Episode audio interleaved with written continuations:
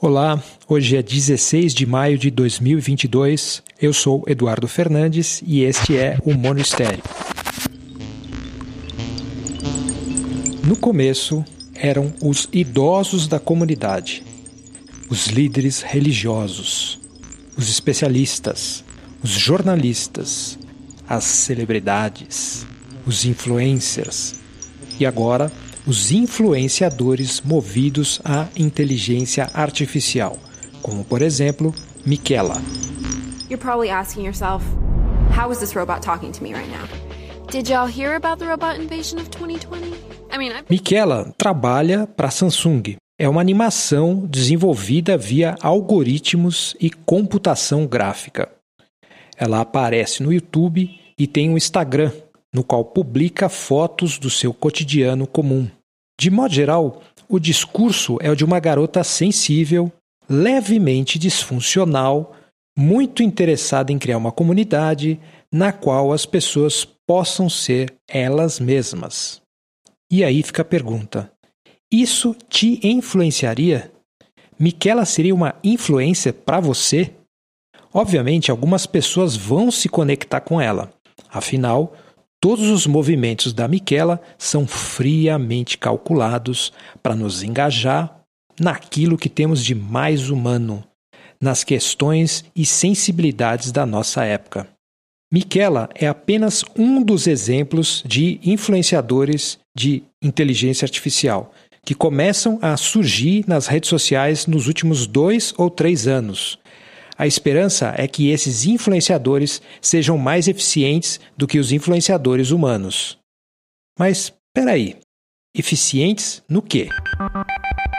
Eficientes em agir a partir de dados e estatísticas, e entregar o que a indústria do marketing chama de personas, ou seja, simulacros de gente baseados em perfis de nichos de possíveis consumidores.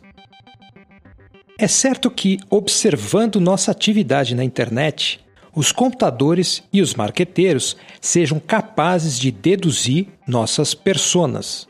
Sim, a minha e a sua. Eles podem produzir um influenciador perfeito para cada um dos nossos perfis. Mas, já que somos humanos, também está nos nossos perfis a desconfiança diante da eficiência. Sabe a lógica do esmola demais, santo desconfia? Ela pode aparecer quando percebemos que alguém foi cuidadosamente fabricado para tocar nossos corações. Nos sentimos ofendidos, manipulados. Miquela só é possível porque vivemos numa sociedade padronizante. Por mais que a gente pareça diferente, que as comunicações soem completamente incompreensíveis de uma bolha para outra, ainda assim consumimos informações nos mesmos lugares e nas mesmas plataformas. E também de um jeito robótico, rapidamente, buscando mais do mesmo e reagindo instantaneamente. O conteúdo pode parecer diferente, mas a estrutura da nossa comunicação cada vez mais é uma máquina centralizadora.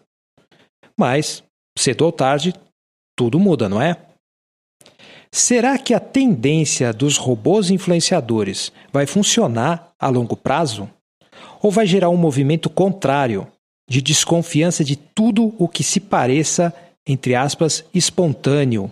Será que depois de tantas marcas tentando abduzir ou produzir influenciadores humanos, isso vai gerar um cansaço e uma cultura formalista, hermética, resistente a qualquer manifestação pública de intimidade? Só o tempo vai dizer.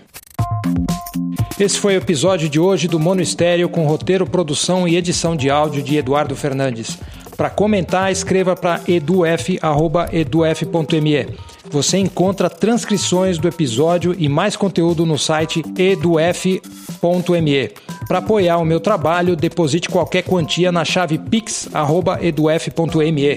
Não se esqueça de assinar o podcast no seu aplicativo favorito, avaliar na Apple Podcasts e compartilhar o episódio. Obrigado por ouvir e até a próxima.